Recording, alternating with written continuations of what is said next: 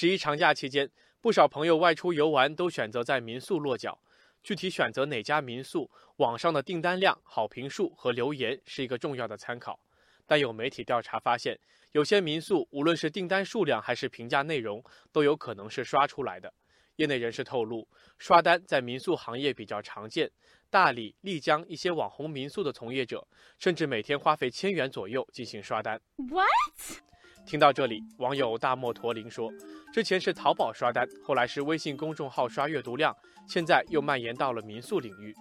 网友小土豆说：“说的好听些是刷，实际上就是骗，用虚假信息来误导消费者。”网友且听风吟说：“如果刷单行为非常普遍，那就说明背后的水军灰色产业链由来已久。”媒体进一步调查发现，一些水军专门做民宿刷单生意。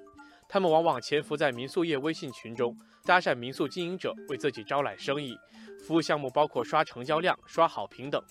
曾经从事刷单的小陈告诉记者，一般的刷单流程都是：水军在商家的主页上进行虚假消费，刷评价所需要的评语和照片都由商家提供。刷单完成后，商家会把消费本金和佣金一起打给水军。对此，网友小树苗支招：以后在网上预订民宿，不光要看好评，也要多看看差评。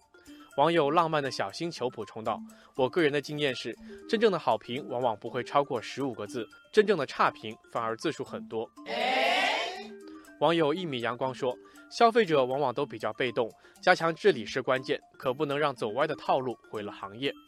事实上，加大依法治理力度已经在路上。从明年一月一号起实行的电商法规定，电商平台经营者知道或者应当知道平台内经营者有侵害消费者合法权益的行为，但没有采取必要措施的，都将是违法类别和情节轻重，受到相应惩罚。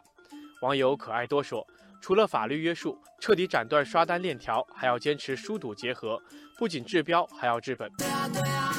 因此，网友风车建议，相关平台应当设计更为合理的排名规则和激励方案，不为好评论英雄，而是给菜鸟商家机会，帮助他成长，从而保证整个民宿行业的健康发展。